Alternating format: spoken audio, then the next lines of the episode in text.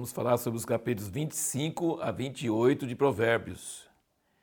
É impressionante notar que Jesus citou, Jesus, e não só Jesus, Paulo, o apóstolo também, outros escritores do Novo Testamento, citaram os provérbios, usaram os provérbios como base para as verdades do Novo Testamento. E isso é mais importante ainda se você entender que Deus em carne concorda com a sabedoria de Salomão. Mas isso é meio evidente, porque a sabedoria de Salomão veio de Deus. Então, Provérbios é uma sabedoria que não é do homem, veio de Deus. E quando Jesus estava aqui em carne, ele concordou e citou passagens. Então, um exemplo disto nós encontramos aqui Provérbios 25, versículo 6 diz: Não reclames para ti honra na presença do rei, nem te ponhas no lugar dos grandes, porque é melhor que te digam sobe para aqui do que seres humilhado perante o príncipe. Então, Jesus, em Lucas 14, 8 a 10, quando ele viu as pessoas indo nas festas e escolhendo os melhores lugares, ele não fala que está citando, mas ele fala exatamente isso aqui. Outro exemplo aqui é no versículo 21 e 22, diz aqui, ó, se o teu inimigo tiver fome, dá-lhe pão para comer, se tiver sede, dá-lhe água para beber, porque assim lhe amontoarás brasas sobre a cabeça e o Senhor te recompensará. Em Romanos 12, Paulo cita esses versículos, exatamente essas coisas aqui. No capítulo 26, versículo 11, fala: Como o cão que torna ao seu vômito, assim é o tolo que reitera a sua estultícia. Já Pedro cita isso não como tolo, mas sobre o convertido que volta a pecar. Isso você encontra em 2 Pedro 2, 22. Então, tem muitas passagens de provérbios que são citados no Novo Testamento até por Jesus.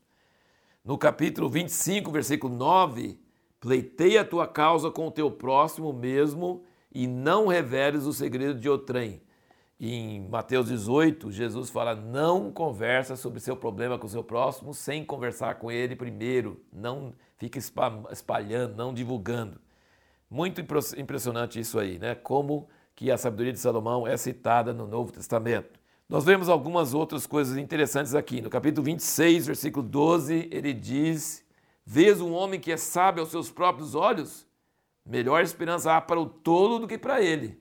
Então, a pessoa que é orgulhosa e acha que ele sabe tudo é mais tolo do que um tolo, tem que ser humilde. E capítulo 27, 1 e 2 diz: Não te glories do dia de amanhã, porque não sabes o que produzirá o dia. Seja outro que te louve, e não a tua boca, o estranho, e não os teus lábios. Então a humildade é ressaltada aqui. Seja humilde.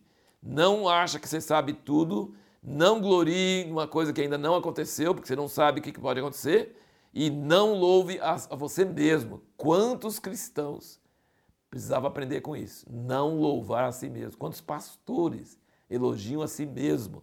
E ele fala: não faça isso, não se elogie, deixa que os outros façam isso e não você. O tema que nós falamos no vídeo anterior continua aqui no capítulo 27. Veja o versículo 6.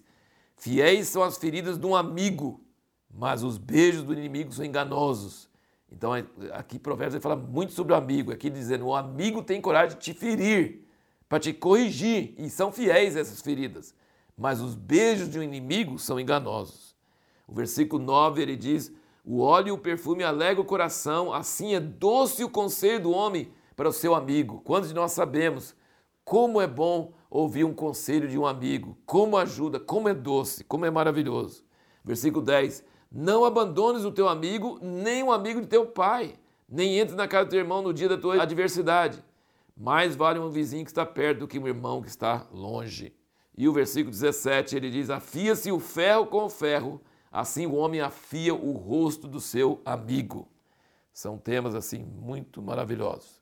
Outra coisa aqui no capítulo 27 que eu chamo muito minha atenção é o seguinte: é o versículo 21.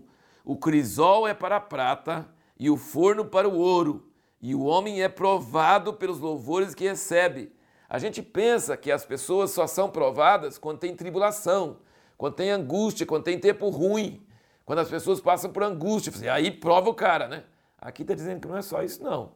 Os elogios os, as bajulações, os louvores que a pessoa recebe também provam o caráter de uma pessoa. Às vezes você fala mal de um político famoso, de um artista, de um jogador de futebol, mas você já recebeu tanto de elogio que ele recebeu? Você já foi aplaudido? Você já tomou essa, essa, esse vinho que faz ficar louco? Você não sabe. O homem é provado, porque aí ele é tão elogiado e tão é, cultivado e bajulado que ele acaba se corrompendo. E se você ainda não foi elogiado assim, então você não foi provado o seu caráter. O homem é provado pelos elogios que recebe. É difícil. Tem gente que não tem estrutura. A maioria de nós não tem estrutura para isso. E nós precisamos vigiar e não ficar criticando, mas entender que é perigoso. Você só receber elogio e você então começar a acreditar nesses elogios e achar que você é o tal. Isso prova o caráter mesmo.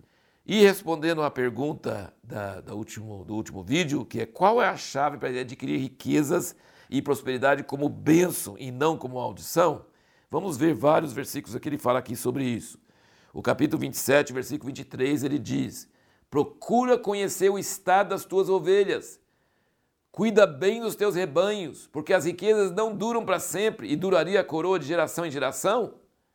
Quando o feno é removido, aparece a erva verde, recolhem-se as ervas dos montes, os cordeiros te proverão de vestes e os bodes do preço do campo, e haverá bastante leite de cabras para ter o sustento, para sustento da tua casa e das tuas criadas.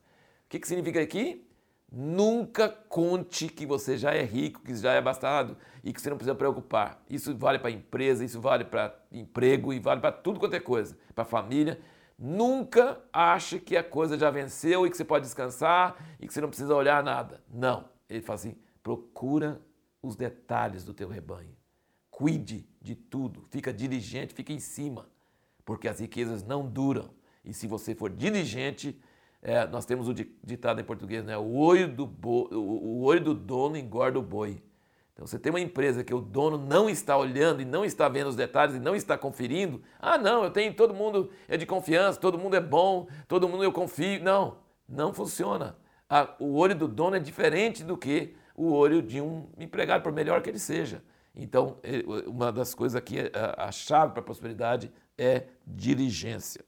Mas também tem uma outra parte dessa chave aqui. O 28, versículo 19, diz o seguinte: O que lavra sua terra se fartará de pão, mas o que segue os ociosos se encherá de pobreza. E o versículo 22, aquele que é cobiçoso corre atrás das riquezas e não sabe que há de vir sobre ele a penúria.